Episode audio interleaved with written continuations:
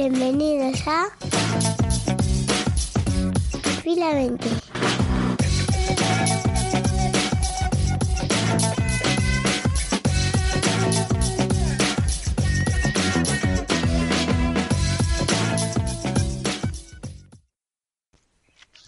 Bueno, pues bienvenidos a Fila 20, un programa que llega después de pelear contra, contra los hackers. Nos hackearon los servidores, hemos estado ocho meses sin poder grabar, entre el hackeo de los servidores y, alguna que otra pequeña circunstancia menor. eh, bueno, el tema es que hasta, hasta ahora no hemos podido, no hemos podido grabar y, y bueno, llega en buen momento este programa.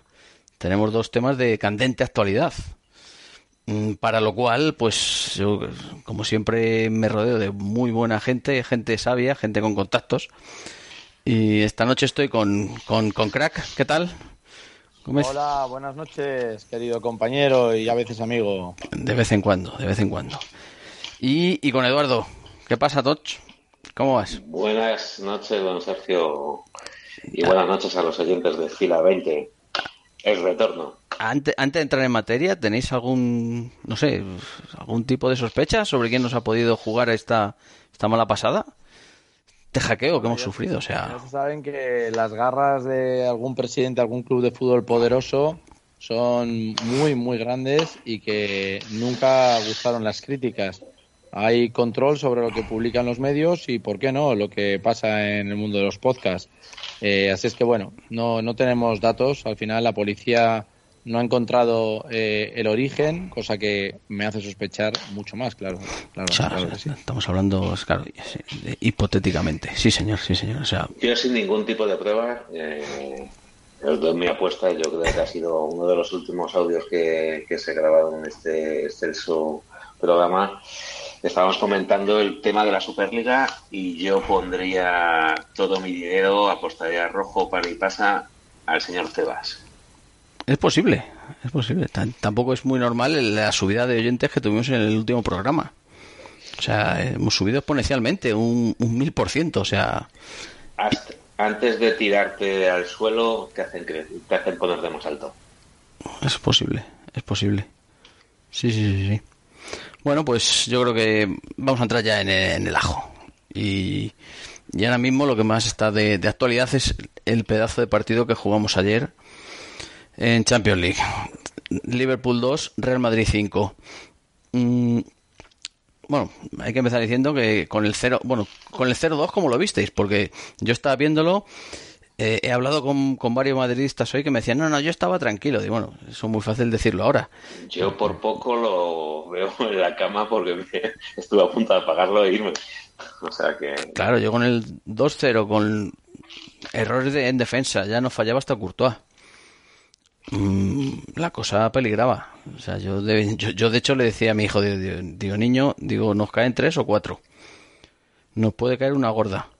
Pero el equipo, sorprendentemente y, y de forma espectacular, se vino arriba y bueno, el resto es historia. Mm, Sí, yo creo que con ese 2-0 hubo la figura de, de un jugador que ahora comentaremos, que emergió y que se autoproclamó el, el dueño del partido. eh, y voy a dar una sorpresa. Y ya lo adelanto, voy a dar una sorpresa respecto a ese jugador. Pero creo que, que fue así. Eh, ahora hablaremos, ahora os preguntaré quién fue para vosotros el hombre del partido y, y, bueno, os diré a qué me refiero. Hombre, hay un momento, hay, bueno, hay varios momentos claves. Obviamente el gol de Vinicius llega cuando tiene que llegar, es además que tuvimos un par de ellas antes, un par de ocasiones de Rodrigo, creo, Valverde también la tira la tira alta, pero el gol llega justo. O sea, estábamos ahí atontados en la lona, como quien dice. Estaba la balanza para el 3 para el 3-0 y, o gol del Madrid y, cuando fue gol del Madrid ya eso ya nos recordaba otras cosas, ¿verdad? Sí, igual, igual que te digo, que con el 2-0 yo estaba, pues eso, pensando en una hecatombe.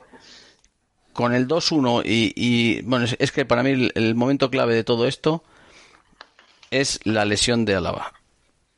Se lesiona Álava, saca, saca Nacho y Nacho se come a Sala.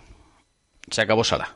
O sea, todo el peligro que estaba teniendo Salah, que, bueno, mete el gol por, por el fallo de Courtois, pero, pero el pase que da en el primer gol es espectacular.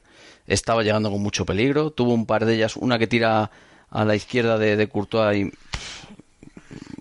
una oportunidad clarísima que también desperdicia.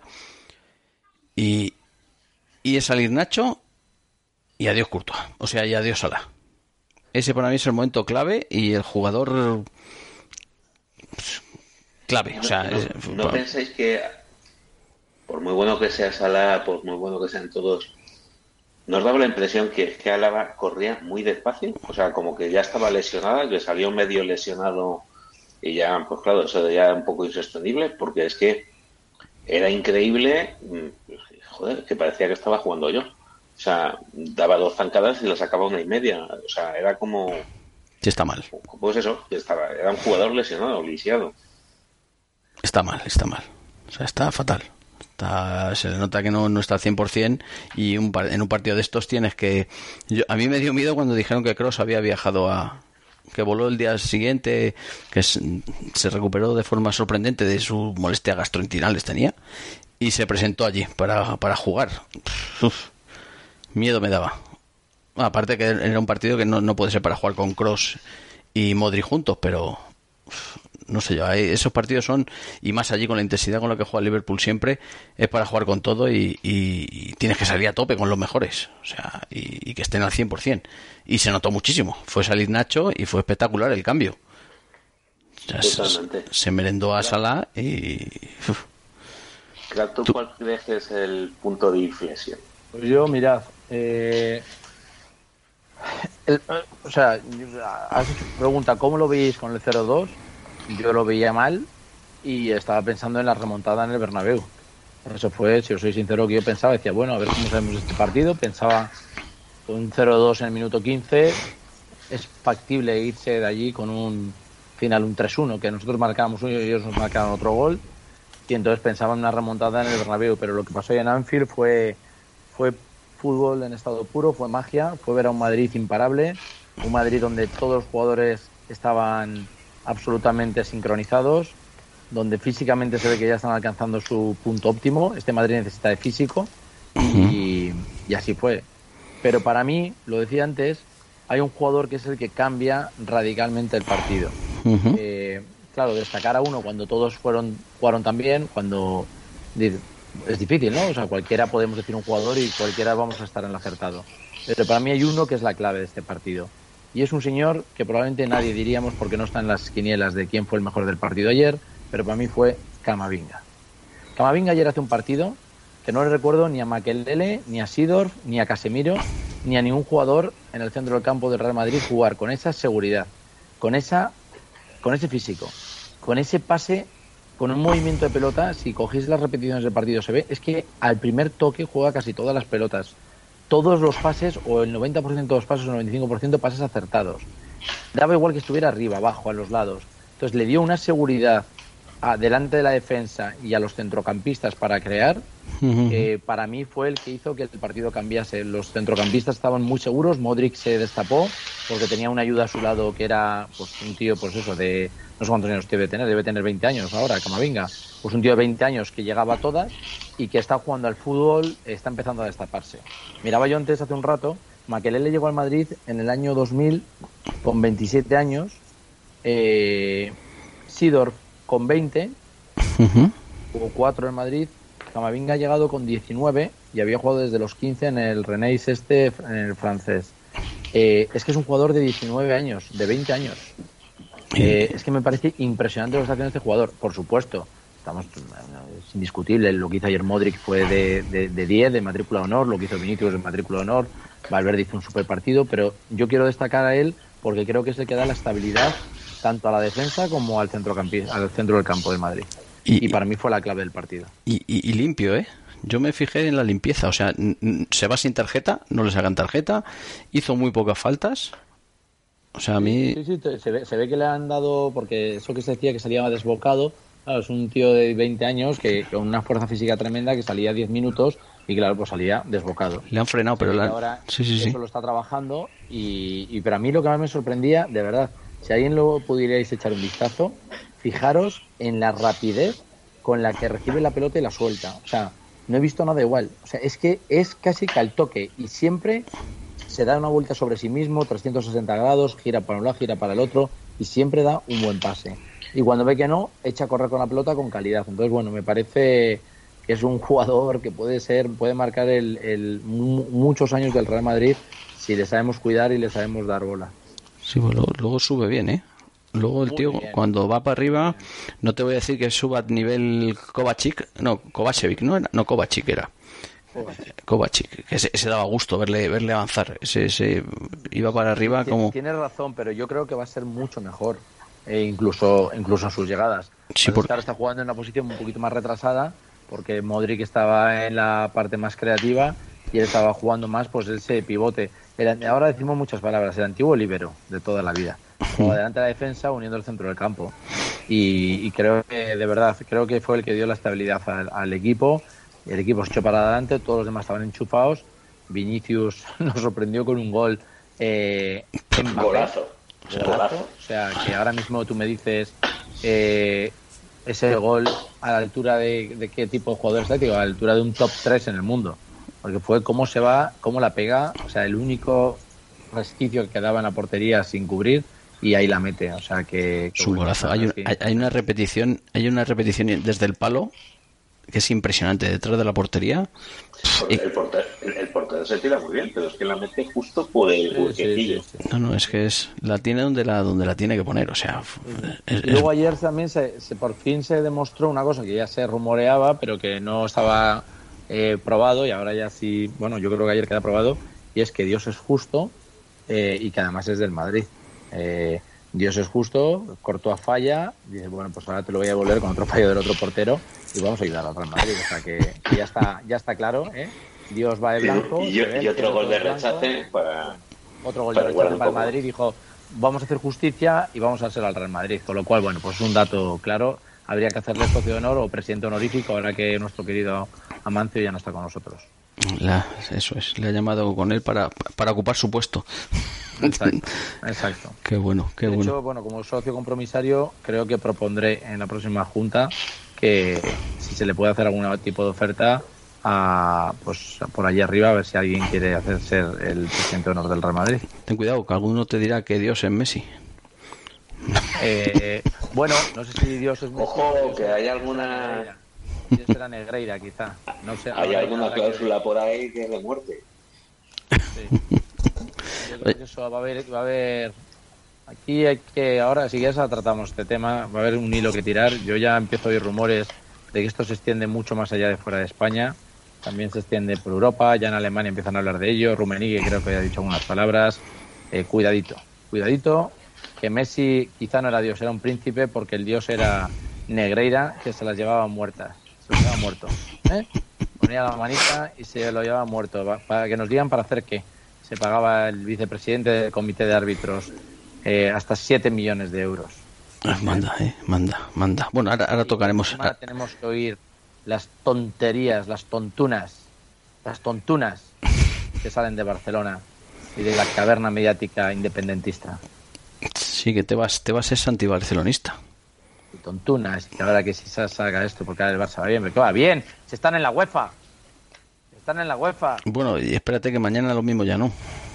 Es mañana, ¿no? Creo que juega mañana. Tontunas hay que escuchar siempre lo que viene por ahí de, la España del Este. Es, es, pero bueno, ya antes de entrar con el tema Negreira, que, que, no sé quién se lo escuchaba el otro día, creo. Siempre hay un tema de corrupción o hay algo así, alguna investigación. Eh, el caso se llama como eh, el que paga. Pero aquí, curiosamente, no. Aquí es, aquí es el, o sea, tendría que ser el, Se tendría que referenciar con algo relacionado con el Barça. El Barça ni aparece en el nombre. ¿Sabes lo que pasa? Eh, pasa, Sergio? Que es que han pagado han pagado tantos presidentes que es que esto no es de la Porta ni Bartomeu, que es que esto lleva muchos, muchos años. ¿Vosotros os imagináis que esto lo hubiera hecho el Real Madrid? ¿Vosotros os imagináis que el Real Madrid hubiera pagado a, los árbitros, ¿de qué se estaría hablando en nuestro país? Pero Eso se quitado ya las Copas de Europa. Sí, pero como es eh, Barcelona, pues no se puede decir mucho, porque, bueno, estamos en una sociedad que ahora mismo nada se puede decir. y no sé yo el que me pronuncio sobre otras cosas porque pueden dar lugar a mucha polémica. Bueno, de No hecho. es mi intención, válgame Dios.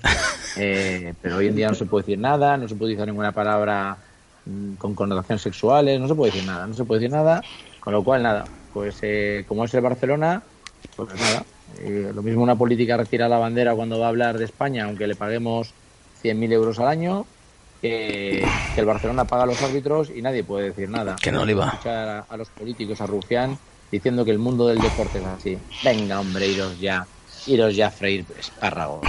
Bueno, Rufián dijo que era gravísimo y llamaba, llamaba a perseguir todo tipo de corrupción. Fue lo primero que dijo, señor Pues Rufián. Dijo que era gravísimo, que como durante sinvergüenzas, 20 todos. años se pueden pagar solo 7 millones. Es- Pero estaban acostumbrados a un poquito más. Diría, Que por eso, por eso él no se levantaba ni de la silla. sinvergüenzas. Mira, mira, me traen una copita por aquí, una copita. Oh, bueno, bueno, bueno, bueno, bueno. Esto bueno. parece chiringuito. Yo, yo solo quería hacer un, un- dos o tres apuntes del partido. Joder, cuando has dicho que te recordaba a Sidor, es que es que para mí, desde, desde que le vi jugar por primera vez a Camavinga, es que me parecía que tiene los mismos gestos, los mismos movimientos, la misma pisada de balón que tenía Sidor. Me recuerda enormemente, y no solo por el color de piel, sino por cómo se mueve, cómo encara, cómo se perfila para pasar. y- por el joder, y- su pantalón, tendría, ¿no? Ay, Sidor, Sidor. Yo no, Sidor. Eh, y, y para mí el punto de inflexión es el Madrid encajó los dos goles no se puso nervioso, pero es verdad que tuvo algunas oportunidades, no la metía, entonces estaba ahí el partido en, en la balanza de nos meten un gol, metemos uno. Pero cuando metió, metió el gol Vinicius es como diciendo, chicos, esto ya lo hemos vivido, ahora ya nos toca y además el Liverpool ya se acojonó totalmente. Desde ese gol ya sabías que, que, que no iba a pasar, podía perder Madrid, pero sabías que no le iban a caer dos o tres goles de diferencia. Y lo único que podía ser es que remontase o que fuésemos con un resultado muy asequible a la vuelta. Y se notaba desde en el Real Madrid como jugaba, que está en el público de Anfield. De repente todo el mundo se acojonó y dijeron, hostias, es que esto lo hemos vivido hace unos meses. Entonces hay que darle bastante valor al gol de Vinicius, que ya el segundo pues también, ya como jugó, pero realmente a partir de ese gol y ya con el cambio de Nacho pues acentuó mucho más, en Madrid ya mm, es que ya la sensación era totalmente distinta. Es que daba igual que metiesen otro gol, que sabías que el Madrid iba a seguir intentándolo y probablemente remontando. Nada, le salieron, le salieron todos los fantasmas. El, el, Liverpool lleva una temporada lamentable, pero lamentable. Lo que es que en los últimos partidos lleva do- dos o tres partidos seguidos ganados. Empató con el Chelsea ahí. Eh, en la FA Cup creo que ha pasado de ronda. Está en la, en la cuarta ronda. O sea, estaba, se está viendo arriba poquito a poco. Y empezó. Se, encon- se- se encontraron dos goles Claro, y, y inespe- inesperados. porque Minu- al final dos minuto veces 14, metieron dos minuto 14, 2-0, pues ya me dirás tú. Pero, pero en cuanto le metió gol Vinicius, sí que es cierto que, que cambió todo. Le vinieron todos los fantasmas de golpe. Y en, na- en- en- en los siguientes 15 minutos el Madrid empata. Y, y- ya la segunda parte fue, pues eso. Como dijo, el Madrid hizo una cosa bien que normalmente no lo suele hacer bien, que es cerrar el partido y no venirse demasiado arriba. En una situación como la que estaba, es que si se hubiesen venido arriba, probablemente hubiesen metido un sexto y un séptimo, o probablemente te caía algún otro gol en tu contra. Y a partir del cuarto gol, luego vino el quinto, pero ya el Madrid se dedicó a tocar, a hacer pasar el tiempo, si podía iba para adelante, pero no se volvió loco, controló muy bien el partido y lo que hizo es intentar que no le metiesen ningún gol porque ya la renta era más que suficiente. Y esas cosas normalmente en Madrid no suele hacerlo también, salvo que sea una eliminatoria y ya sea el minuto 185 y queden tres minutos para jugar y tienes que aguantar el tirón. Entonces, fue un partido completísimo. esa es la clave, controló. O sea, los últimos 20 minutos no se jugó. O sea, se jugó a lo que quiso el Madrid. Pim, pam, toque, toque, toque, toque. Alguna que otra ocasión, obviamente. Pero no hubo un control absoluto. Y que os quería preguntar, ¿qué os pareció? Porque es que, es que hay unos, días me parece muy bueno, otros días me parece un paquete. Rudiger. Ayer, obviamente, ayer hizo un partidazo. Ayer, ayer jugó muy bien. Bueno, ayer jugó todo el equipo bien. Pero muy, muy bien. O sea, el- venía de hacer un par de partidos nefastos. Por, por Nacho, de titular. Seguro. O sea, vamos a ver. Ahora mismo, tal y como está Nacho, Nacho tendría que ser titular sí o sí en el equipo. Pero vamos, no tengo ninguna duda. Pero lleva unos, unos partidos contra el Valencia. Bueno, contra Valencia ya jugó bien. Pero contra el Atleti en, en, Copa del Rey, pero penosos. O sea, penosos. Que estamos... No sé si es que igualmente le falta físico o algo, porque yo me acuerdo cuando jugó el año, eh, bueno, el año pasado, sí, el año pasado contra el Chelsea en Madrid, me pareció un, un, central imperial. O sea, era un central que se iba hasta el centro del campo y daba los pases directamente. Y claro, en Madrid eso no lo hemos llegado a ver. De hecho, un poco el que saca un poco más el balón es Militao más que Rudiger. Pero bueno, sí, por condiciones, altura, fuerza, incluso velocidad, pues parece muy completo, pero yo creo que todavía no ha llegado a encajar 100% en, en el Madrid y es probable que sea una cuestión de tiempo. Sí, de hecho, de hecho aquí moja él. En, en, el partido de Champions el año pasado metió gol en el Bernabéu. O sea que el tío está... Vamos. él es, de, cabeza es una bestia. Es una bestia. Sí, sí, no, sí, el tío sí, tiene muchas muchas cualidades, pero lo que es que se le empezaba a ver muy nervioso con el balón en los pies. Del, del... Sí, yo no, lo sé, es verdad que eh, parecía que controlaba mucho el balón con los pies en el Chelsea y aquí, pues no sé, yo creo que todavía le falta seguridad. Tampoco han tenido una pareja de centrales militado, se ha, se ha pasado muchas muchas jornadas sin jugar y yo creo que eso se, tiene que haber una confianza, un saber hacia dónde va, a qué pie se lo tienes que poner, hacia dónde se va a mover y unos automatismos que quizá todavía no tiene. Pero bueno, es verdad que partido tras partido parece que lo va haciendo mejor. Sí, sí. Es... ¿Tú cómo le ves a Rudiger, crack? Sinceramente bien. Uy, se, se, se, te oye muy bajo ahora. Perdón, perdón, sinceramente bien. Este vas. Eh, este va a estar haciendo algo, ya sabrán que estamos aquí hablando. No, de verdad, sinceramente bien, me parece que puede ser un jugador muy útil. Al igual que todos, vivimos un, un mundo, un fútbol muy físico, necesitan estar en forma físicamente y creo que no lo está. Y luego creo que es un tema que quizá ya nuestros oyentes, pues todo el mundo ha leído lo mismo y piensa igual, y tampoco yo me quiero reiterar, pero tenemos ahí a, a Super Nacho que, que ya entiendo que esté cansado de, decir que siempre que sale que cumple, que es un buen suplente con, con alma de, titular. Eh, Nacho está para ser titular asentado en el Real Madrid.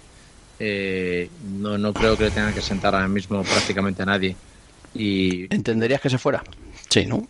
No, sí, sí, no solamente lo entiendo, sino que, que, lo respeto y no te voy a decir que lo desee, pero es que es que es un jugador para para jugar, para disfrutar, creo que lo ha dado todo por esta camiseta, igual que se le abre la puerta a Casemiro y a Juventus así, eh, Nacho Nacho está para jugar al fútbol y disfrutar. pero en cualquier equipo, ¿eh? En cualquier equipo está. No, se puede ir a cualquier lado y, y yo desde luego vaya donde vaya le aplaudiré en el Bernabéu. Sí, sí, porque ya tiene tiene 33, creo 32, 33 tiene ya, o sea que no no es Bueno, tiene que hacer su último contrato, sus dos o tres años donde Sí, bueno, pues ya sabes que el Madrid con esto últimamente está muy estricto, ¿eh? un añito y año a año. Sí, pero bueno, no con Sí, sí, sí, tienes toda la razón, pero creo que con 32 todavía no, un poquito más, quizá un 34.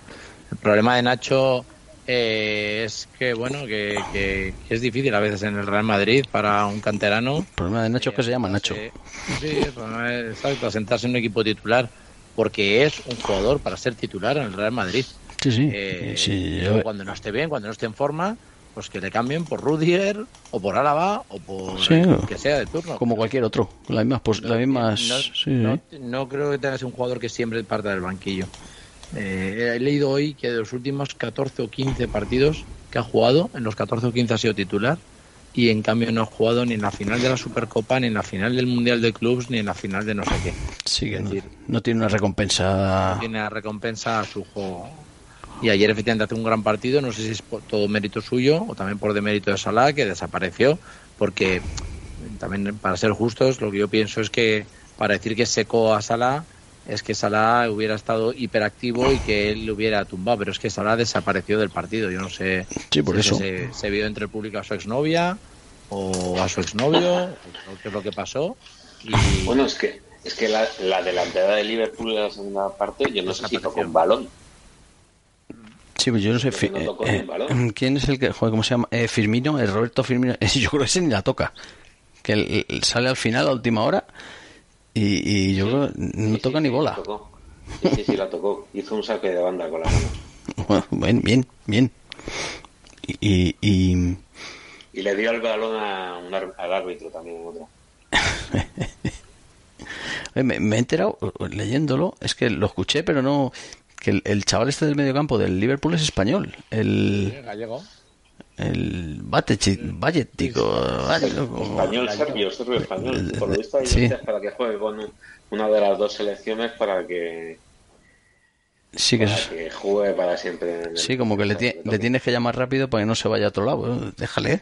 si, si se quiere ir, que se vaya. Quiero decir, si tiene claro que quiere jugar con España, España somos especialistas en llamar rápido a jugadores. ¿Os acordáis de Boyan, Boyan, hombre, por y ejemplo? Sí, claro. acuérdate de Pernía, que le llevamos a un mundial, ¿no? Al gran Mariano Pernía. Hostia, es verdad, perdía. Sí, del Getafe, bueno, del Atleti, luego del Atleti. Oye, eh, eh, preguntas.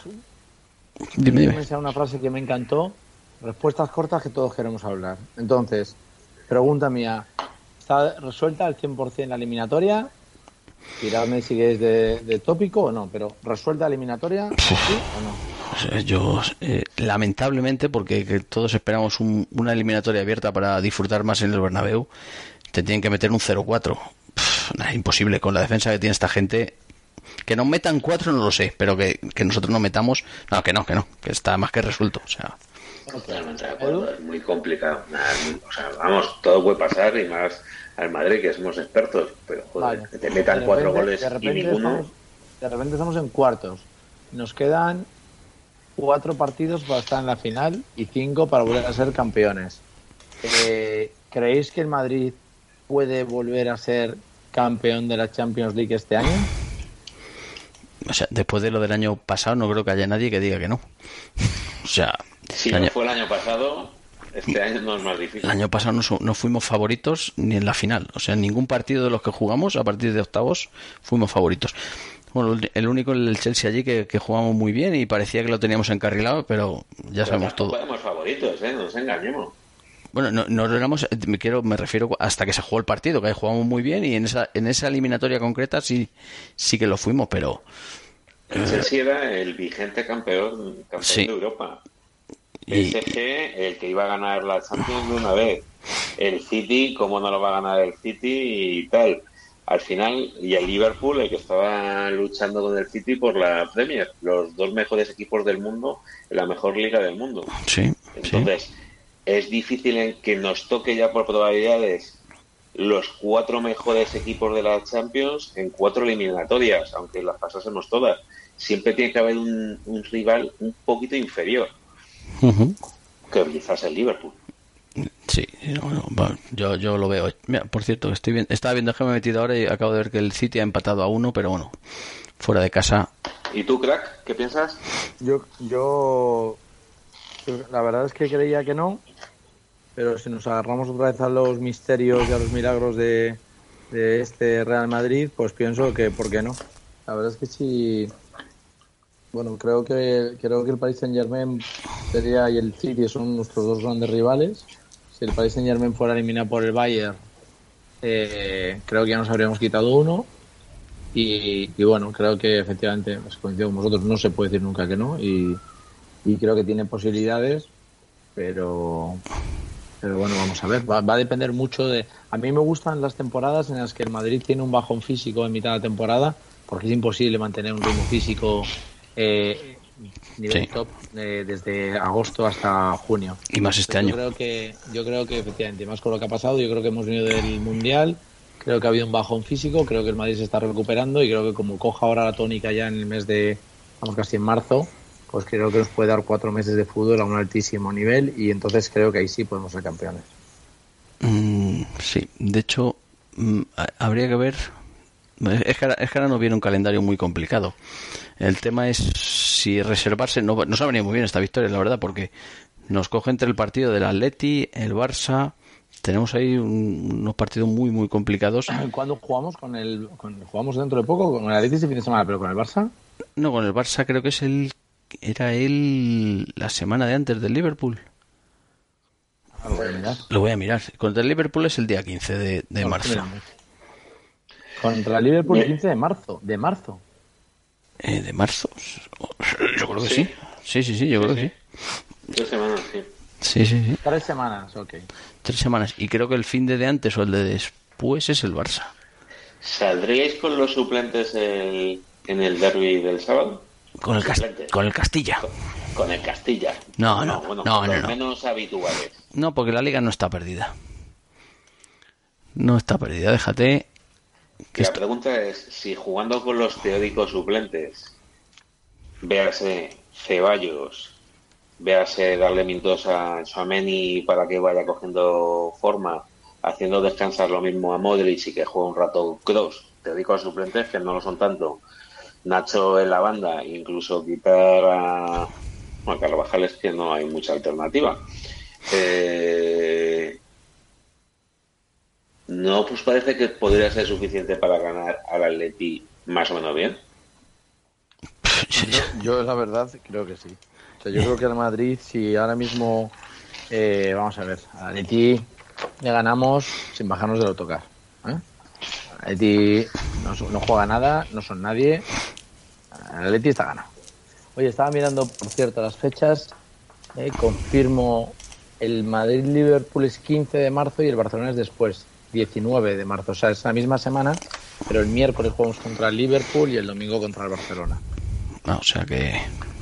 No, claro, o sea, si contra el Barça lo que pasa. No, si es que nos viene muy bien, porque contra el Barça nos cogía los dos partidos de la, de la Copa del Rey con el Barça en mitad del Liverpool. O sea, contra el Barça se juega el jueves, ¿no? Creo que es este jueves.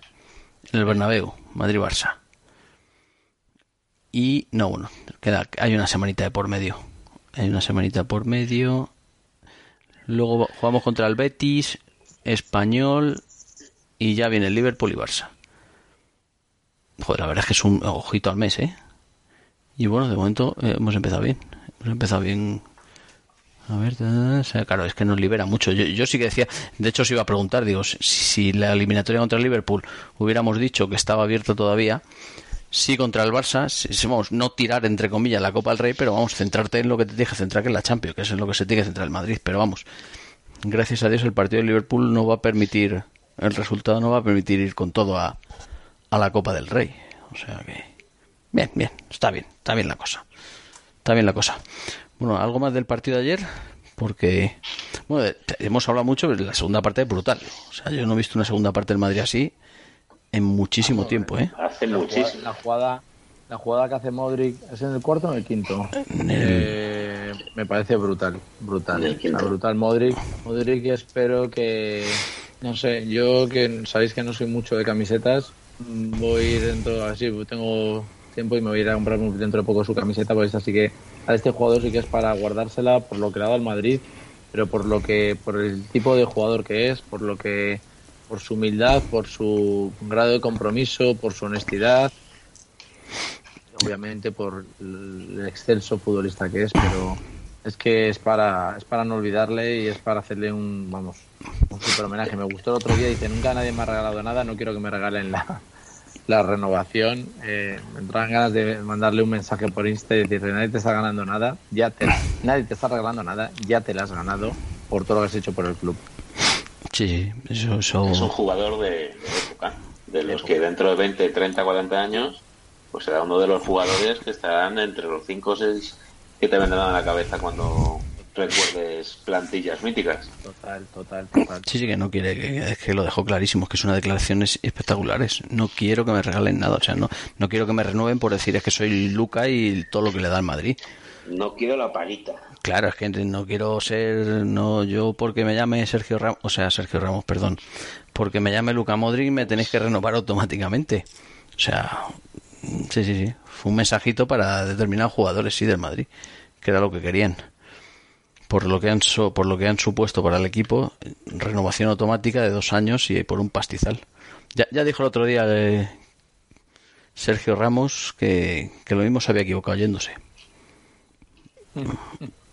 Bueno, eh, lo de Sergio Ramos ya sabemos todo lo que fue. Ahora ya somos así, eh, no le estamos echando mucho de menos porque Madrid está jugando bien, porque bueno, no se está echando de menos, ha ganado, en fin. No, no, sí, Eh, sí. Pero, pero, pero, perdóname, perdóname, Sergio, pero Sergio Ramos era un jugador fundamental para este club. No, no, por eso, bueno, sí, sí, por eso, por eso te quería aclarar que no, que no, no el tema jugador, o sea, mi jugador favorito, sino las formas.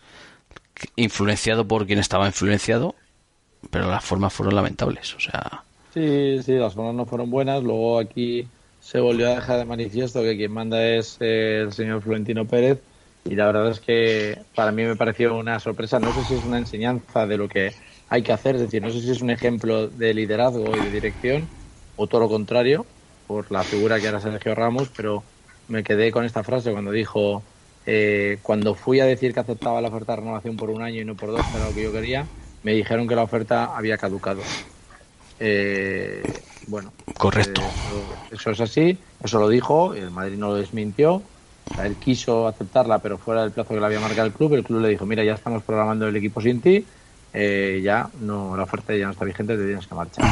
Bueno, pues la verdad es que, insisto, no, no, no, no me veo capacitado para decir si es un acierto o no sé si en una empresa privada, si a mí un trabajador de, si yo tuviera una empresa y me dijera algo parecido y es una persona fundamental, si le diría a la empresa caducado, diría, bueno, pues vamos a ver cómo lo podemos arreglar.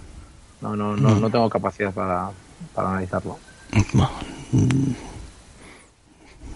yo ahí lo- no sé, yo ahí lo tengo claro, o sea, vamos, Aquí tendremos materia para otro podcast que es el Madrid eh, después de su época gloriosa de tantas Champions estaba reconstruyendo el equipo para volver a ser competitivo y poder ganarlas cuatro o cinco años vista y realmente se ha encontrado con un sorpaso en la misma línea que yo creo que ni, ni, ni nosotros mismos nos lo esperábamos.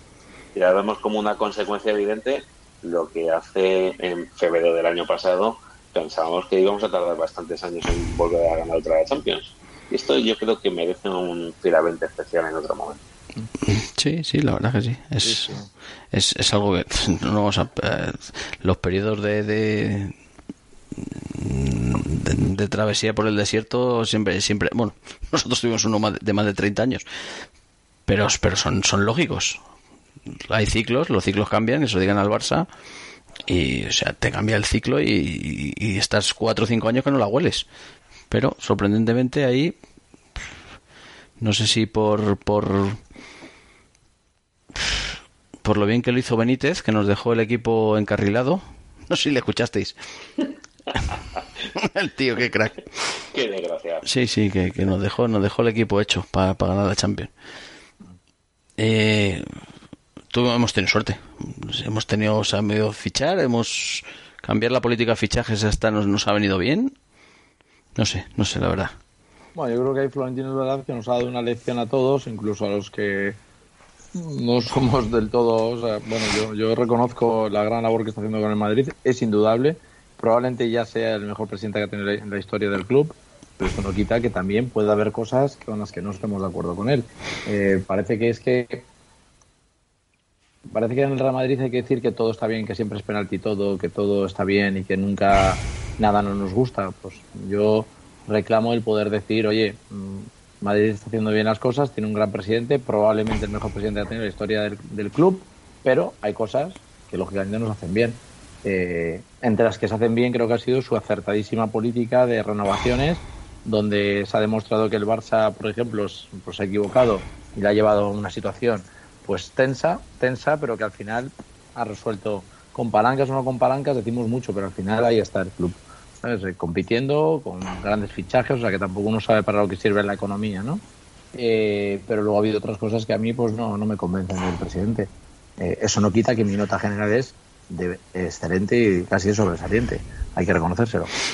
Pero en esas está, no sé yo si no renovar al capitán de tu equipo, eh, decirle se te ha pasado el plazo, no sé si es lo más acertado. No, pero ahí, como tú bien dices, no sabemos los entresijos. No sabemos lo que le dijo Ramos a él previamente.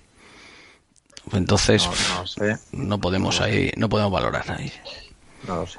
O sea que, pero bueno, sí, pero sí, sí es un tema que da para podcast, ¿eh? Da para gestión de Florentino. Yo, yo voy a decir unos cuantos datos. Vinicius, 22 años. Rodrigo, 22. Camavinga, 20. Chuameni, este no sé cuántos tendrá, 21, 22. Valverde.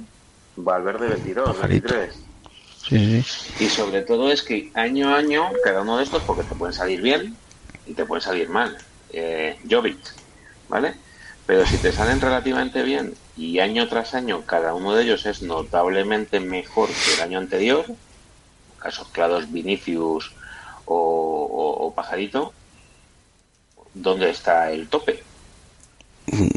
Es que, es, que está es que yo no sé si es una mezcla de suerte y de- o saber fichar. A mí su- suerte tiene que haber, pero está claro que también tiene que haber cierto conocimiento en ya por eso, sino por otros. Que es, que a estos niveles, si haces dos o tres fichajes, con que te salga uno bien, ya estamos hablando de un super crack Ya, ya Estos sabes que niveles. son 200 millones que... que te ahorras. O sea, con Vinicius, pues yo no sé. O sea, intentar comprar ese hombre ahora, yo no sé lo que costaría. O sea, está, está al nivel de este es un top, top 3, top 5, ahora mismo. Por, por Vinicius, sea, pues después de Haaland y Mbappé, pues el tercero que más podría cobrar por edad y por rendimiento. Es posible. Entonces ahí ya, pf, Rodrigo, Y, por, y porque no mete más goles, si no... pues Rodrigo. los otros dos. claro. Militao, que Militao, Militao tiene 25. Que es otro chaval. O sea, es otra maravilla. Titular en la selección, en el Madrid. O sea, es fichaje espectacular. Fichaje militado, ¿eh? Eh, a- bueno, eso te iba a decir, a- acordado la primera temporada de Militao, que no le queríamos ni ver. O sea, El del chicle. sí, sí, sí, sí, sí.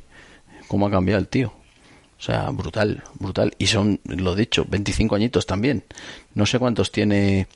Bueno, Mendy también es joven. Mendy no sé yo si va a salir o no del equipo. Quizás lo más flojo que tenemos. Pero también parece ser que. que- a ver, voy a ver lo que leches. Estoy. Bueno, don, don Sergio, a mí me empieza... No, 27 es años tiene. la cocina de mi casa, escondido y parapetado, pero me empieza a oler a calzots y a fajos de billetes en gomas. Vamos a. Vamos a cambiar de tema, sí, vamos a, vamos ya a, a- a dar unas pinceladas, porque esto merecería un fila 20 especial.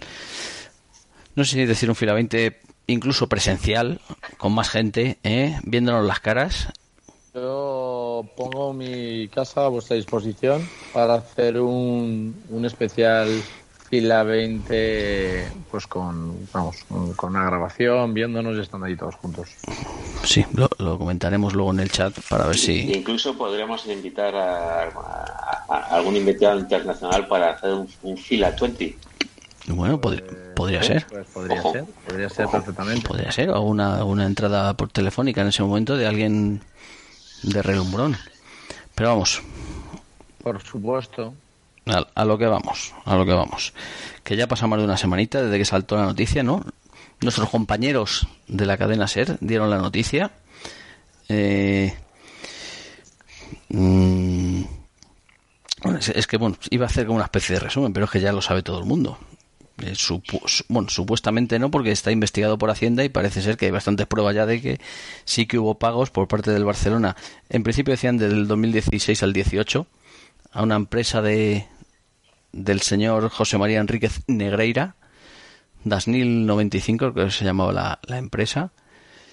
Mm, Me gustó mucho el, el- porque nada más saltar la noticia era un 1,4 millones del 16 al 18. Eh, entonces Bartomeu, viendo que en esos años era el presidente y viendo, viendo el marrón que se le venía encima, el tío encendió el ventilador y dijo, "Chu, chu, chu, chu, que, que esto se hacía desde 2003, ojo, ojo, cuidado. Eh, y ya, ya no era 1,4, ya creo que salía, lo tengo por aquí apuntado. Es que me hice por Siete aquí. pico, ¿no? Eh, sí, bueno, al final han sido 7, pero pasó de 1 de 1,4 a, a 4 con algo. Eh, sí, bueno, el caso es que cómo empezaron a, agrandarse para, para salpicar en vez de a uno para salpicar a más gente. Y bueno, al final le llega hasta la puerta, claro. Ya nos hemos enterado que parece ser que es desde 2001 al 2018 y que son cerca de 7 millones lo que le ha pagado el Barça como único único pagador eh, a, a la empresa de, de- de Negreira. Es, es que y en todo este tiempo, curiosamente, eh, que él era vicepresidente del Comité Técnico de, Árb- de Árbitros y justo cuando de lo que el otro día se, se alardeaba eh, Bartomeu, dice, no, no, yo fui el que le corté el grifo. Curiosamente le corta el grifo justo cuando deja de ser pre- vicepresidente. O sea, es que son muchas, muchas las, las coincidencias. Porque ahora está todo el mundo diciendo que, bueno, es que no. decía el otro día gran Juanma Rodríguez, dice, vamos a ver si. No me acuerdo con qué hace el símil. Si, anda como un pato, tiene plumas como un pato y el pico como un pato, coño es un pato. Pues aquí todo indica que, obviamente, el Barça ha intentado, eh, a través de estos pagos, influir en los arbitrajes, obviamente. Hombre, es, que es evidente que el Barcelona ha intentado, o sea, no que ha intentado, no, que ha intentado os voy a probar, que lo que lo ha hecho, vamos. Que hay una entrevista que sacaba ayer eh, nuestros compañeros del Marca eh, hablando sobre unas preguntas que le hacían al Negreira en, en un programa de televisión donde decía, oiga, Jesús Gil dice que usted ayuda al Barcelona. Y el tío se hacía chascarrillo, o sea, esto ya en el año 90 y tantos. Entonces es evidente que el Barcelona paga a este hombre para, para conseguir favores arbitrales. Tanto que en el momento que deja de ser vicepresidente del comité de árbitros ya le deja de pagar. O sea, que ¿para qué está haciendo eso Barcelona? Claro. Es obvio. Eh, pero lo que me sorprende es que en este país que digan que esto ha prescrito. O sea, yo no sé, no sé nada de leyes, gracias a Dios. No sé de qué va eso de la ley. Nos lo dejamos a los que saben de derecho. que Pero que digan que ha prescrito una cosa a los tres años, una cosa de esta gravedad, pues nada, pues, eh, pues vamos a ver qué es, lo que, qué es lo que va a suceder. Pero vamos, mm, y luego no sé qué pensáis, me gustaría conocer vuestra opinión de que el Madrid es el único club que no ha participado en el comunicado de todos los clubes de la liga para eh, censurar la actuación del Barcelona y para pedir que se investigue y se llegue a las últimas consecuencias. Eh, me gustaría conocer vuestra opinión. No, pues no, no, los motivos, ¿eh? no los motivos, sino vuestra pues opinión. Perdona, Edu. Pues fatal, porque por lo menos desde fuera, cuando hay un caso así, que todo, incluso todos los clubes se ponen de acuerdo, el Real Madrid no lo apoya, si no lo apoyas es o porque piensas que no es verdad, o porque no quieres apoyarlo, por si te investigan a ti. Solo hay dos alternativas. Yo, yo no veo muchas más. Están diciendo que si la Superliga, que no sé qué, pero realmente no tiene sentido que no la apoye, a no ser que no quieran tirar más de la manta, por si acaso en algún lado nos salpica a nosotros. Eh, tío más, tío que, que, bien la tiras. Qué mal pensado, ¿no? No, qué mal pensado, no. Esto en el mundo eso sería así. Di que yo no creo que sea por eso, pero es lo que entendería que mucha gente pensase. Oye, ¿por qué justo Madrid no lo hace? Ah, que, es, que es efectivamente lo que pensamos al revés del tema este del Barça. Mm, o sea, mm, blanco y en botella, leche. O sea, el Madrid lo que está dando a entender ahora, entiendo yo, eh, si no dices nada, o sea, es que el Madrid es, el principal competidor del Barça. Es que el Madrid tenía que haber dicho algo eh, eh, al minuto. Total. Así lo entiendo yo. O sea, al minuto, según sale la noticia, dice. Vamos, yo suspendo hasta la jornada de liga. Digo, ¿qué, qué, qué pasa aquí? Vamos a ver. ¿Qué me estás contando? ¿Que esto es así? O sea, que... que pues es que creo que no hace falta ser tan drástico, pero simplemente, oye, estamos preocupados por estas informaciones, pedimos que la justicia deportiva y ordinaria investigue a fondo para saber qué ha pasado. Con una pues. cosa que ni te mojas, es algo genérico y no es nada que nadie más pueda decir, estás dentro de un barco. Es que no, no, pues yo, fíjate que, o sea, yo para, para unirme al barco de esta gente, yo, o sea, no. yo, yo, yo saco mi comunicado, como hizo el Sevilla. O sea, eso de ir todo. o, tu propio, o, tu propio, comunicado, o el español. el Sevilla sacó el comunicado eh, igual que el español y cuando no había acuerdo en la liga sobre si iban a sacar uno conjunto o no. Entonces, como no se ponían de acuerdo y había discusiones, decidió... Eh, no se te oye. decidieron sacar uno cuando vieron que no había acuerdo entre todos los clubes. Pero al día siguiente estaban con todos. Bueno, yo, yo creo que ahí el Madrid se ha equivocado yo creo que lo cortés no quita lo valiente. El Madrid tenía que haber, eh, bueno, esas llamadas informales que se producen entre clubes que más allá de competir, pues también tienen que intereses comunes y tienen que haberse hecho esa llamada de, oye, mira, yo, eh, eh, estamos aquí, os apoyamos. Esas llamadas que se hacen de mera cordialidad deportiva pero entended que nosotros vamos a participar en el comunicado de la liga porque, bueno, de cara a nuestros aficionados así debe ser y de cara al mercado. Entonces yo creo que puedes hacerlo de manera cortés y participar en el comunicado. Yo hubiera sido más duro. O sea, yo eso de cortés, quiero decir, o sea, que el Barça, que el Madrid y el Barça tienen intereses eh, o sea, está claro, intereses unidos, o sea, no, no contrapuestos. y solamente hay uno ahora mismo, que es por lo que Florentino no lo ha hecho. O sea, ¿Tú, crees que es por, ¿Tú crees que es por eso? Claro, pues, el único club, o sea, son tres, quedan Madrid, Juve y Barcelona. Y el, si el Barcelona, si el Madrid se pone a tirarle mierda con perdón encima, pues eh, apaga y, dos de, y dos de tres, uno ya eh, reconocido con cosas oscuritas y otro que va en camino. que no habla muy bien con la con los miembros que puede construir una Superliga. Total, o sea, yo lo veo muy claro, ha sido por eso y ya está, es lo que hay. Yo creo que Madrid se ha equivocado, pero bueno, dejando eso, que, no, quiero centrar esta conversación en si Madrid se ha equivocado, porque al final eso es una anécdota. No, pero fíjate que muy claro desde el momento que el Madrid no hace nada, ya eh, entra entra en, la, en el debate, no para ni para bien ni para mal, pero ya entra en el debate. Ya está en la boca de todos. ¿Por qué el Madrid no dice nada? ¿Por qué el Madrid no hace nada? ¿Qué tendrá que ver? El, lo que ha dicho Eduardo. ¿Esta gente tendrá algo que esconder? Eh, ¿O es solo por la Superliga intereses económicos? ¿O es por no sé qué? Vete a saber. Pero ya, ya te hacen, te hacen estar ahí en la palestra que no, que no, tú de primero, de primera sueltas tu comunicado y dices, vamos, esto me parece fatal, hay que, hay que ver qué pasa aquí, esto hay que, hay que, hay que investigarlo y, fuera, sin, sin, tampoco sin entrar a decir, sin, sin acusar. Bueno, efectivamente, y entrando en el fondo, eh, no sé, cómo, qué, qué, qué, pasa ahora, ¿Qué, qué hay que hacer, dónde vamos. Es que no, para estas cosas. estas cosas. Soy. Soy mudo. Uy, ¿se nos está yendo la voz? Se te va, la voz. Uy. A ver. A ver. A ver ahora. Bien. Hacking, otra vez. Se han intentado hackear.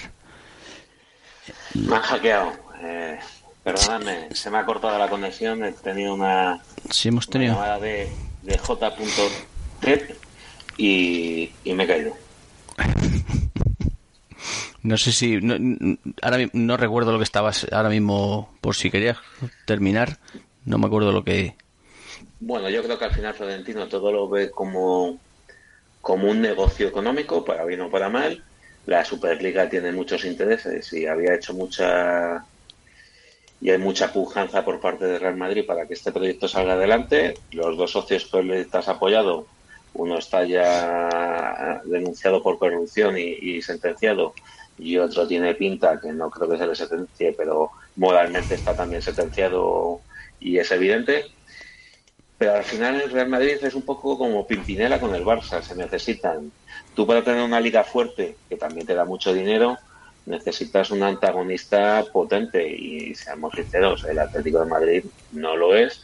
Y necesitas un Barcelona para, para tener una motivación y un impacto económico que haga que la liga sea también un soporte. Y no solo la Champions y la Superliga a mi modo de ver cada vez está más lejos por lo menos de momento yo que por estas cosas yo es que soy muy muy, hablo hablo mucho sin pensar muchas veces y yo es que cojo, yo soy Florentino y me piro de la liga. O sea, según te enteras de, de, la sinvergonzonería que es esto, cojo y pido pido a la Premier disputarla. O sea, sí, nada, ya sabemos que, es un imposible, vale, sí. Pero, hostis, o sea, es que... Es Menos mal que no te presentas al presidente. Sí, sí, sí. Un poco, es un poco talibán. Sí, sí, no, no. El, el momento, el, cuando sale la noticia, es que te dan ganas de decir, vamos a ver, es que que no hace falta decir, no hace falta ser muy listo, que al que dicen así, así gana el Madrid por los campos es a nosotros. Que el, así, eh, gana el Madrid, así gana el Madrid eh, con, vamos, Sí, que, luego va el Madrid a Sevilla, le pitan un penalti al Madrid eh, a favor, un penalti claro, y, y, el Sevilla, los directivos ponen el grito en el cielo, luego les pasa lo mismo con el Barça y no dicen nada. O sea, que, que, no es que seamos muy queridos en, en, en todos los campos, en, en poquitos. Pero, querido Sergio, volvemos otra vez al trasvase económico. ¿Cuántos jugadores Madrid-Sevilla hay un intercambio y cuántos Sevilla-Barcelona? muchos más. No puedes morder la mano que te da de comer o que te ficha Rakiti por una pasta y luego te lo devuelve o cosas de ese estilo o, o Cundé o todos estos. No, pues si llega al Madrid no se abren a negociar tan siquiera. Acuérdate el Valencia, desde que les quitamos entre comillas a Mijatovic, oh, oh, oh, llega el Barça, te quita, te quita a Rivaldo en los últimos 30 minutos de tal y, ni Dios dijo nada. Lo, de, lo de Mijatovic fue una jugada maestra, hay que reconocerlo. Pella, me gran pella. A ver qué ha salido. Bueno, ¿qué os parece? Voy a cambiar un poco el tercio. ¿Qué os parece que la prensa catalana no diga una sola palabra del tema? aquí la respuesta es clara. Obviamente, quien, lo que te has dicho tú, quien da de, mamar a la prensa catalana es el Barça. Pero yo creo que ante todo esta gente son periodistas. O sea, es que ni una, ni una triste noticia. Al día siguiente de salir la noticia, el, las portadas eran juega contra el United el Barça y eran todo noche mágica, Mm, a mí me parece lamentable. La prensa en general y, y específicamente la prensa, la prensa deportiva no puede subsistir con el modelo de periódico actual que tiene. Entonces casi toda la prensa, y en especial la deportiva, subsiste por apoyos, subvenciones, publicidades institucionales y específicamente la deportiva por apoyos de los clubes en la sombra. incluso una garganta profunda nos ha confirmado que hay algunos periodistas del sport y del mundo deportivo que son pagados a través de Florentino Pérez. Porque siempre interesa que haya la jugada el día después, la pullita y que apoyen determinados intereses. Entonces, ¿cómo vas a quejarte o decir cosas del Barcelona que impliquen que se pueda acabar parte de tu estabilidad económica personal un institucional. Es imposible. Pues así habla, así habla esto de la profesión de periodista. Así, así de triste es. Recomendamos a nuestra audiencia el libro del director, ¿verdad, Sergio? Sí, sí, por supuesto. Por supuesto. Ahí, gran libro. Gran libro y... Y donde te das cuenta que la profesión periodística hace mucho que... Deja muchísimo se transforma en otra cosa. Deja muchísimo que desear, sí, sí, sí, sí. O sea, pero vamos, que está claro que, como tú dices, hay intereses económicos, y eso está más claro que el agua. Si el, y, un periódico, bueno, luego se ha demostrado, acordaros cuando Florentino le cortó las alas a, la Asia Marca. Acordaros que antes era todo la carpeta para el albornoz del Madrid, las zapatillas de estar por casa del, Bar, del, del Madrid, el no sé qué del Madrid. y, y les cortó el chorro Florentino. Les cortó el chorro a Madrid. ¿Cuántos chándal de Tácter se ha perdido la capital? sí que es verdad. ¿Cuántas, cuántas, ¿Cuántos vasitos tendríamos ahora en casa y tacitas del Madrid? O sea... Ah, pero bueno, yo, yo es que creo que aquí, aquí tendríamos que hacer... Bueno, eh, antes hemos comentado, fuera de micrófono, si esta mancha... Bueno, no sé si lo has dicho fuera de micrófono o, o ya estamos si esta mancha va a llegar incluso a, los títulos europeos de, del Barça. Se, empieza a rumorear, Sergio. Yo tengo eh, un amigo que bueno que se dedica también al mundo de la comunicación y que me dice que ya empieza a haber rumores y conversaciones y llamadas entre presidentes diciendo oye que vamos a hacer de esto y eso que no se le está dando demasiado humo todavía fuera de España. Eh, eso se tiene que investigar. Y yo creo que ahí la, la UEFA tiene que, tiene que tomar cartas en asuntos, que incluso aunque no afectara a las competiciones de la UEFA, eh, según los eh, estatutos de, de, la propia UEFA, si se demostrase, y aquí ya está demostrado, es que es así, que un club ha pagado o que ha, que ha tenido un comportamiento, vamos a decirlo así, éticamente reprochable en su competición nacional, eh, puede ser expulsado de la competición europea. Vamos, no sé, no sé a qué esperamos. Eh, es que es que es, que es de una gravedad tremenda, ¿verdad? No, no, sí, porque... no, es porque sea el Barcelona eso. Si fuera el Madrid, yo me, yo me quitaba de socio del Madrid. Si yo devolvía el carnet. Esa, esa era mi segunda. Bueno, pero antes, antes, esa era mi siguiente. Lo tenía que apuntado que si esto fuera el Madrid, ¿cómo reaccionaréis? No en el sentido de. O sea, sí. Sí, es que es una excepción terrible. Es como dices tú, como tú dices, crack. O sea, es para coger el, el carnet y, y- y tirarlo por la ventana. Si esto le pasa al Madrid. Es, es muy, muy, muy, muy. Es una situación muy dura. Es una situación muy dura para ellos y, y, y como bien dices, Recordemos, de- recordemos que hace 14 años del escándalo de Stafford Bridge. Casualidad, no lo creo. del, del, del gran Obrevo. Hablamos de Obrevo, ¿no? De, Hombre, Obrevo que ya reconoció que se equivocó varias veces. pues vete a saber ya. O sea, ya, ya, ya es que te, claro, ya, ya después de esta noticia ya, ¿por qué no? Si lo han hecho en España, ¿por qué no se va a hacer en Europa? Pero yo nos hago una pregunta. Cuya respuesta yo desde luego la tengo muy clara. Eh, no se está desarrollando bien este tema. Se habla de que Negreira ha cobrado 7 millones de euros. Mi pregunta es, porque nadie está hablando de ello, ¿os pensáis que ese dinero de Negreira era solamente para él? Yo entiendo que no. Obviamente el- eh, a ti te dan, Amigo, es que está, donde está la clave. a ti te dan, Negreira, Negreira cobraba para luego él intentar decirle a los árbitros, oye, casualmente dos años, no sé cuánto tiempo sin que a Barcelona le pitaron un penalti en contra. Eh, en fin, ese tipo de artimañas que por otro lado quizás no se hubiera necesitado porque coincidía con la época dorada del Barcelona, con un Messi en estado de divinidad, pero el Barcelona se lo quería asegurar. Pero mi pregunta es, ¿le daban ese dinero para que él influyese? Es decir, para que él desde el comité hablase con los árbitros y dijera, oye, cuídame al Barcelona, ¿eh? Cuídamelo. O le daban ese dinero para que él le dijera a un tío, oye, cuídame al Barcelona y tomaste sobre. Hombre, si como dicen que claro, él- dicen que él lo que hacía era se encargaba de, de, de la clasificación de árbitros, es decir, si él te quería, entre comillas, siempre, no sé cómo funciona por dentro, pero si te, te descienden de primera a segunda, el árbitro ya por sí pierde un pastizal.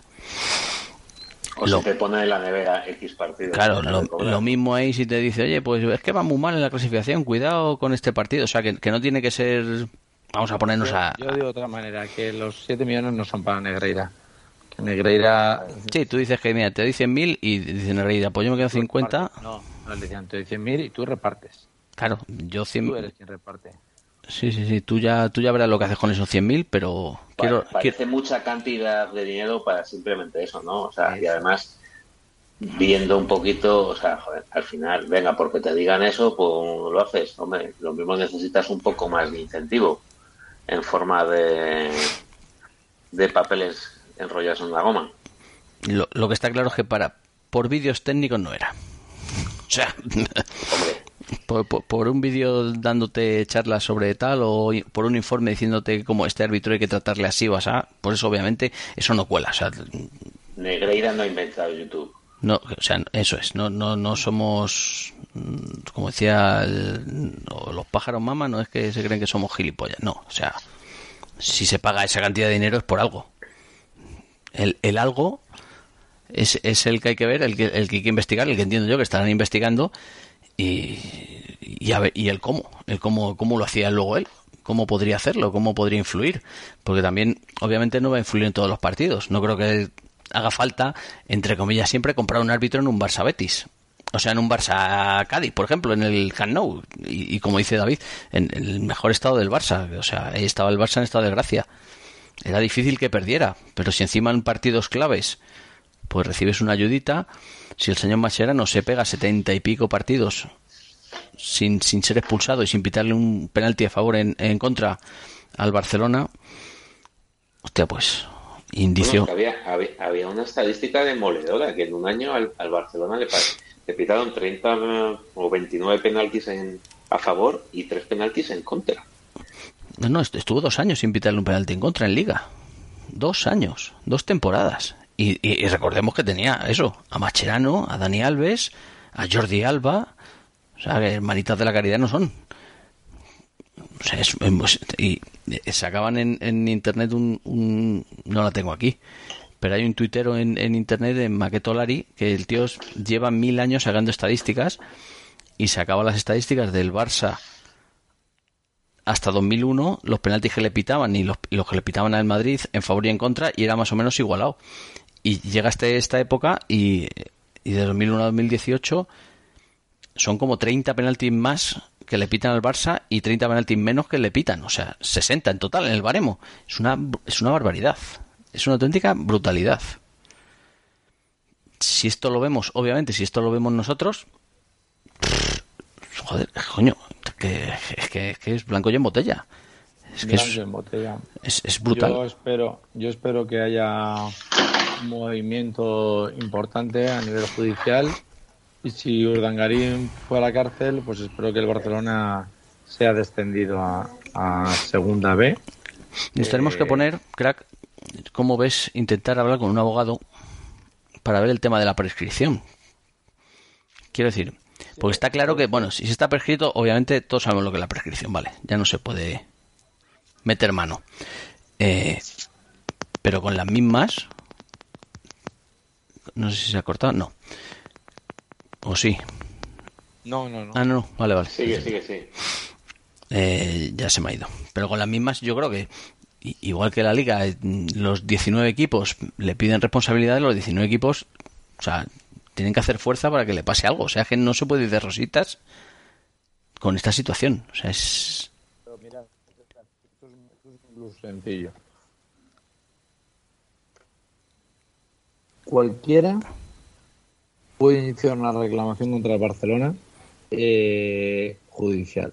Cuando tú inicias un procedimiento judicial tienes que tener una cosa que se llama legitimación activa para demandar, es decir, tienes que tener un interés, tiene que tener, haber una relación directa entre la parte que demanda y la parte demandada. En este caso, el Barcelona sería parte demandada la parte demandante tiene que ser alguien pues que bueno que por- dependiendo de la norma jurídica que apliques pues que tenga una relación solamente pongo este ejemplo cualquiera que haya jugado a la quiniela podría plantear una reclamación al Fútbol Club Barcelona por considerar que la competición ha sido adulterada y por lo tanto las todos los premios todos los trofeos que ha habido todas las apuestas que ha habido se encuentran adulteradas o sea esto es la punta del iceberg de lo que se puede levantar y que me sorprende que todavía no se haya levantado, la verdad. O sea, yo podría.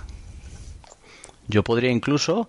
eh, po- yo podría hacer una reclamación incluso eh, a.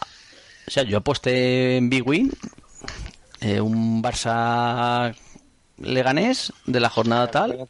Tienes 14 años, puedes presentar una reclamación y el juzgado va a estar obligado a, a investigar si ahí pudo haber algo que amañase un partido. El, el partido no se amaña porque un jugador es comprado. Si un árbitro ha podido estar influenciado por, en este caso, por, por, por el presidente o el vicepresidente del comité arbitral, pues tendrá que ser llamado y tendremos que tendrá que tendrá que examinarse, tendrá que, verse qué es lo que ha pasado. Me sorprende que habiendo existiendo, habiendo un algo tan, tan, tan, tan importante, el poquísimo ruido que se está haciendo, no solamente en la prensa catalana, sino en general en toda la prensa. O sea, no, o sea, el tema de que Rubiales eh, le escriba un audio a su padre, un WhatsApp, diciéndole a ver si pierden estos del Valencia, eh, y un audio privado entre que simplemente es un mensaje que me parece grave o no, pero es un mensaje en su ámbito privado, sale cinco días en los periódicos y el hecho de que el Barcelona pague 7 millones de euros durante no sé cuántos presidentes al vicepresidente del comité de árbitros, eh, ahora mismo podemos abrir todos los periódicos, no está en ningún lado. Esto es gravísimo. Es que es muy Muy grave. Es que coño, es que es muy grave. Es que es muy grave. Es que, es, es que, es que si esto le pasa al Madrid, eh, yo creo que tenemos un especial cada noche en televisión española. No, sí, sí, eh, bueno, y, y ya no te digo en Barcelona. Bueno, Obviamente, Barcelona, pues, eh, vaya en el programa electoral de algunos de los partidos eh, pues atacar a- al Real Madrid. Yo creo que alguien tendrá que mover ficha y yo creo que está todo el mundo esperando a ver cuáles son el desarrollo. Hasta ahora, de momento está solamente la agencia tributaria, eso es un tema fiscal, es un tema que, penalmente tiene poca repercusión o puede tener poca repercusión si el dinero se ha declarado o no. Eh, la agencia tributaria no entra en nada de la prestación de servicios eh, sobre si es lícita o no es lícita. La agencia tributaria entra solamente en el aspecto meramente eh, fiscal. Entonces, si lo que se declaró por esa sociedad eh, fue, pues el club lo declaró y si, y si la sociedad pues era una sociedad pantalla y se quedó el dinero, o se lo quedó su administrador. Eso es lo que va a ver la agencia tributaria. Es verdad que a raíz de esta investigación, si la agencia tributaria ve que la sociedad, que no me acuerdo ahora cómo se llama, pues que era una sociedad pantalla y que no podía prestar servicios directamente porque no tenía empleados, por ejemplo, y que los prestaba a la persona de este Negreira, pues tiene que ver si cobró él el dinero de la sociedad. Y al investigar ahí puede ser que sea cuando se vea que no solamente no se va a ver si el dinero que pagaba el Barcelona a la sociedad iba al 100% a Negreira o si el dinero que pagó el Barcelona a la sociedad, imaginémonos, ha ido un 40% a Negreira y un 60% no se encuentra dónde está. Si eso se comprueba, eh, habrá una prueba clara de que bueno de que el Negreira utilizaba el dinero para pagar a los árbitros y esto mm, debería o podrá llevar a la desaparición del Barcelona. Eso es, es, que es muy fuerte, que el tema es muy fuerte y, y, el poco el bombo que se le está dando eh, más lejos de, de, rellenar cuatro programas deportivos que obviamente tienen que hablar de algo y para y, y, para que estemos aquí hablando reunidos que bueno quieras o no algo bueno tenido eh, mm, más lejos de esto es que poca repercusión se le está dando o sea se le está dando obviamente porque es un tema grave pero vamos es que debería ser esto por cien o sea se le está dando muy muy poco y es que es que el Barça lleva unas cuantas eh es que, es que lo del Barça, la, el, el, Barça, acordaros, el fichaje de Neymar por 19 millones, que luego fueron 54, que luego fueron ciento y pico, bueno, que, que, que acabó con, con, con, con, tuvo que, que ¿quién estaba? ¿Quién estaba? Era Rosell, ¿no? Rosell fue el que, el que tuvo que acordar, eh, eh, pues creo que acordó una sanción económica para no, para, para no ir a la cárcel. Y al final, bueno, al final Rosell acabó en la cárcel no sé. Pero salió, entró creo de forma preventiva y salió luego como inocente. Pero independientemente. Sí, sí pero le tocó, pero firmó, pero, pero, firmó como que el club fue culpable para evitar pagar él 5,5 millones de pavos. O sea, que es, que es, que es muy fuerte. Es que es muy fuerte las que lleva el Barça hechas, ¿eh? Es que es, que es no sé. Es acojonante. aunque sea todo muy evidente, hay pocos interesados que el Barcelona pague como debe. Si esto pasa en cualquier otro club, si está en primera, juega en segunda B, o se le, se le desciende automáticamente, o se le hace cualquier cosa. Recordamos que el Barcelona no hace mucho tiempo no ha disputado un partido oficial y no ha tenido ningún tipo de sanción. O sea, hay clubes de tipo A. ¿Te refieres cuando se fue de la Copa? del rey. Efectiv efectivamente. Eso es. ¿Y qué repercusión hubo? Ninguna, ningún tipo ninguna, de ninguna, sanción. Ninguna. Bueno, y lo de Piqué. Era una multa económica que, bueno, pues ya está. Y, y, y, por mucho menos hay equipos que han perdido puntos en, la liga que están jugando, han bajado de categoría, etcétera, etcétera. Os recuerdo también que hay muchos equipos que han tenido que desaparecer como entidades deportivas por, por mucho menos problemas fiscales de pago y de presupuestos de los que tiene Barcelona. Y al Barcelona se les permite tener ciertas palancas que al resto de los clubes no se les ha permitido. De cualquier categoría, ¿eh? de primera, de segunda, de tercera, al final es un porcentaje sobre tu presupuesto. Entonces al Barcelona se le ha permitido cosas excepcionales, saltándose toda la normativa Bueno. o, o mirando de soslayo la normativa, porque al final alguien tiene que denunciar, en algunos casos, la improcedencia de ciertas cosas y nadie se atreve a hacerlo porque, porque es muy, o sea, al final interesa en España que el Barcelona siga siendo un club fuerte y, y, que la Liga Española con el Barcelona sabemos que es una liga más fuerte que sin ello. Si no, esto sería pues una liga de cachondeo realmente. Si no está ni el Madrid ni el Barça o solo está el Madrid, pues el Madrid sería probablemente luego más menos competitivo en Europa y la liga perdería valor. Si pierde valor, todos cobran menos. Entonces, todos se quejan, pero con la boquita pequeña, porque realmente necesitas que el Madrid y el Barça sigan estando en la liga. Pues eso, eso vuelve, vuelve a hablar muy mal de nosotros. O sea, somos un país que no, o sea, no, no puede ser. Siempre nos metemos mucho que si Italia son muy parecidos, que si Italia termina en Italia. En Italia puede ser la Juve el club más laureado que le descienden dos categorías, que le vuelven a coger y les han metido 15 puntos. Y creo que ahora le van a meter otros tantos porque pero la diferencia en Italia es que hay entidades institucionales independientes, y en Italia tienen mucha experiencia con tácticas mafiosas y con mafias, es crear ese proceso para evitar este tipo o sancionar este tipo de procesos. Realmente en España la liga es un ente privado, la Federación Española de Fútbol no es un organismo público y solo está el Consejo Superior de Deporte, que puede actuar de oficio o no actuar.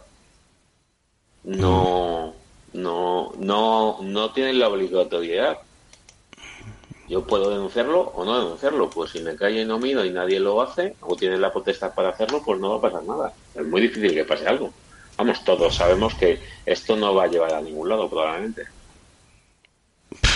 Eso es lo malo. Yo, yo Edu, es de esas cosas que pienso como tú, la verdad, pero que quiero pensar, pero que no quiero pensar como tú.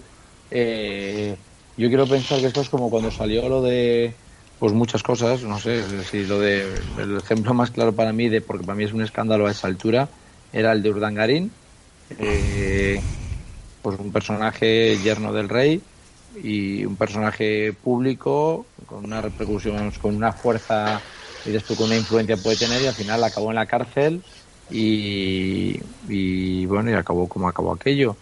Incluso hasta el, la propia corona ya el rey pues eh, no quiero entrar en temas políticos no sé de manera justa o injusta probablemente injusta para unos pero que al final eh, bueno la justicia se ha movido y ha, y ha reclamado a los que ha considerado que han hecho algo que no era lícito eh, yo esto del Barça quiero empezar quiero pensar que están tirando del hilito pero que, que sí que puede tener repercusiones muy graves o sea, yo creo de verdad que el Barça puede ser descendido lo digo de verdad ¿Crees ¿eh? que hay una posibilidad real?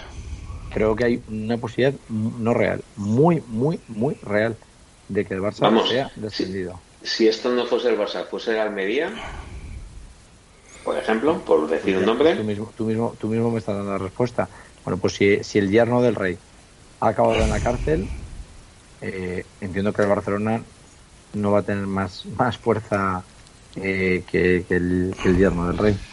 Pero habría que ver por medio de qué proceso, porque si, si, si la sanción deportiva ha prescrito, un descenso no puede haber.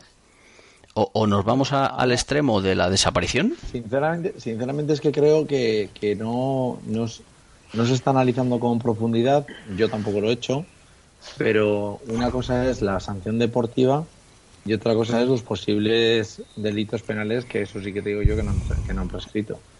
Eh, vamos a ver. Y luego, o sea, una cosa es la sanción deportiva conforme a las, a las normas de la Liga de Fútbol Profesional, que no puedo entender, la verdad, cómo pueden haber hecho una norma que diga que prescribe a los tres años, eh, pero nada que tiene que ver el ámbito penal o el ámbito luego de la, de la UEFA. Entonces, mm, no lo sé. Yo quiero pensar que, que como se pongan serios los clubs y, y la liga, que puede acabar Barcelona muy mal. Va a depender no se van a poner serios ni los clubes ni la liga. Que son los primeros interesados de que el Barcelona le vaya bien porque les irá mejor a ellos. Eso es otra cosa. Yo ahí ya no te puedo. O sea, no- O sea, que tú- es- el, el problema es que no hay una entidad independiente, como puede haber una fiscalía, como puede haber cuando hay un delito económico, eh, Hacienda o, o cualquier tipo de inspección que haya alguien que puede iniciar un proceso.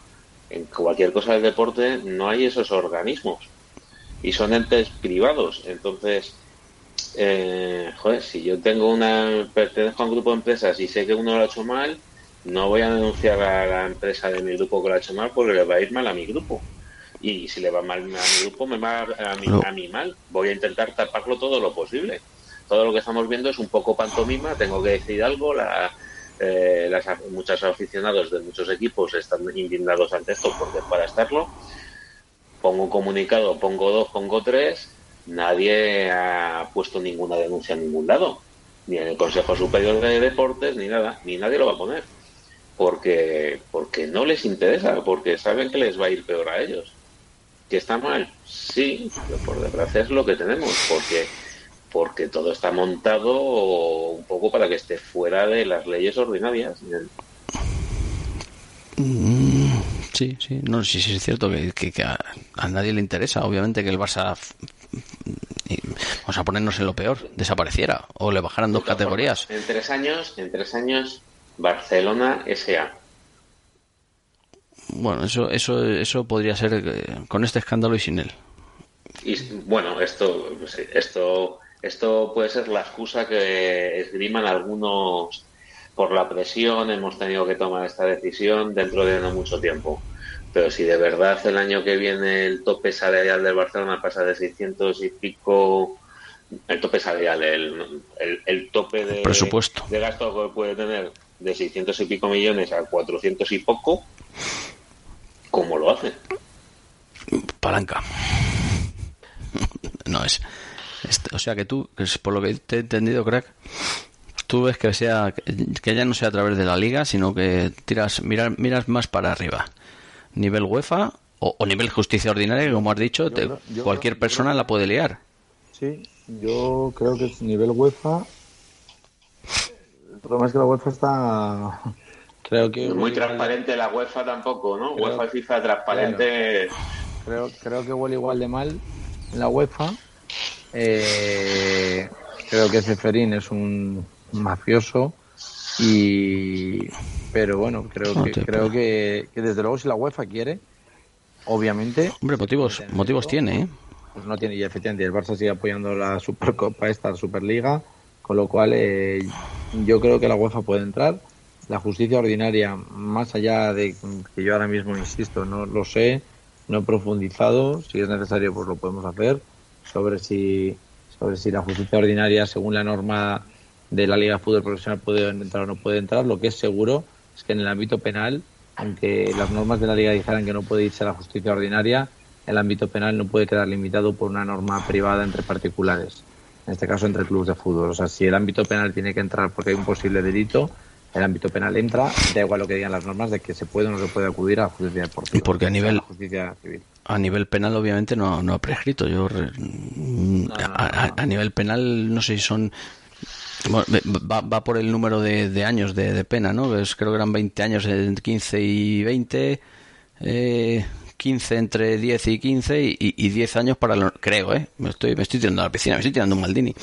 Eh, creo que eran 10 años para los, los delitos de los que estamos hablando. Es más probable que alguien a nivel europeo vaya a la Unión Europea, algún órgano de la Unión Europea y ponga una denuncia para hacer una investigación, que pase algo parecido en España. Pues es la pena. No sé si es que en, el fondo yo creo, bueno, aquí creo que tú has dicho que tenía mucha, que pensabas que podía darse. Yo es que desde el primer día era impotencia por decir, no les va a pasar nada. No, no, no, no, no. Yo no tengo de verdad, ¿eh? No lo tengo nada, nada, nada, nada claro. o sea, tiene que haber un vuelco. Bueno, primero, yo es que no sé si la, si la gente lo que está esperando, y no sé los plazos obviamente que maneja Hacienda en este tipo de investigaciones, es que Hacienda diga algo, mal vamos. Mal vamos porque la cosa se queda fría. Eh, tiene que haber un espaldarazo por algún por algún lado ahora que, que, reactive la cosa y, porque no, no, es normal el poco bombo que se le está dando y todo el mundo está esperando a verlo a ver lo que eh, cómo concurre la, la, investigación. Cómo acaba la investigación de, de la fiscalía. No sé. Hay pruebas documentales bastante concretas de que todo lo que es el, del famoso Villarato no era una entelequia. Mourinho era un visionario. muy, muy fundado exacto Mourinho un visionario y, y, y, Villarato, bueno, el término a Villarato que acuñó, ¿quién fue? Relaño, ¿no? Fue el que lo sacó. Relaño.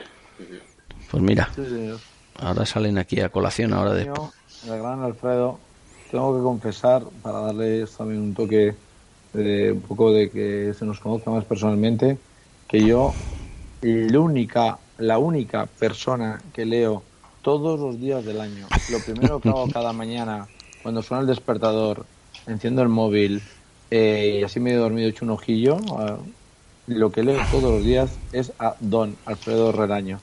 Lo llevo leyendo 15 años, antes cuando estaba de director de las, su, columna de opinión estaba arriba del todo, se la leía fácil, ahora hay que buscarla, pero no he leído a nadie que, que tenga más criterio en tres, cuatro párrafos que a diario escribe excepto justo ayer que escribió un artículo sobre Amancio impresionante, que os lo recomiendo a todos que lo leáis, porque la verdad es que te cuenta la vida de, de Amancio y el fichaje por el Real Madrid y una historia que tuvo con su padre que les abandonó eh, y cuando luego se reencontró con él. En fin, te cuenta una, una serie de, de historias de increíbles. Es una persona que sabe muchísimo de deporte, no solamente de fútbol, y la verdad es que es un placer leerle. Y efectivamente él fue el que acuñó el término Villadata. Sí, que doy, doy fe, doy fe de, que- de que lo De primero hecho, me que haces. tendríamos que traerle un día de invitado.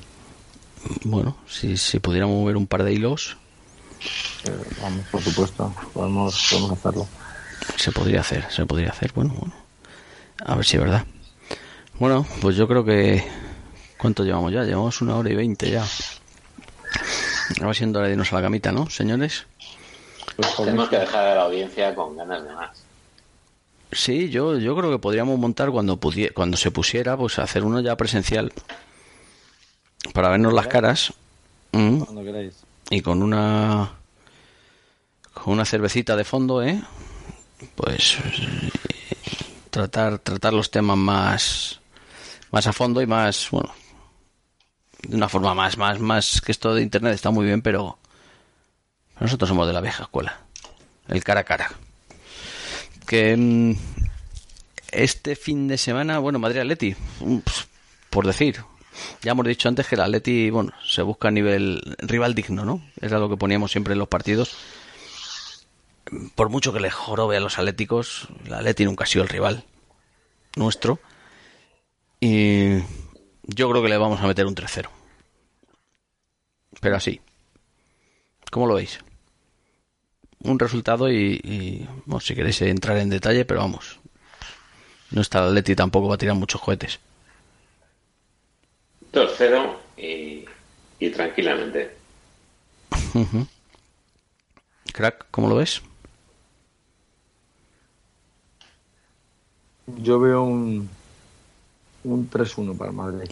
3-1, sí, yo, yo creo que el- lo vemos los tres como una victoria más, tres puntitos más. Y, y bueno, yo creo que nada. ¿Cuál Barcelona este fin de semana? Pues no lo sé, lo mira ahora mismo. Pero, pues, pero también, así en lo que lo busco, ¿pensáis que hay liga?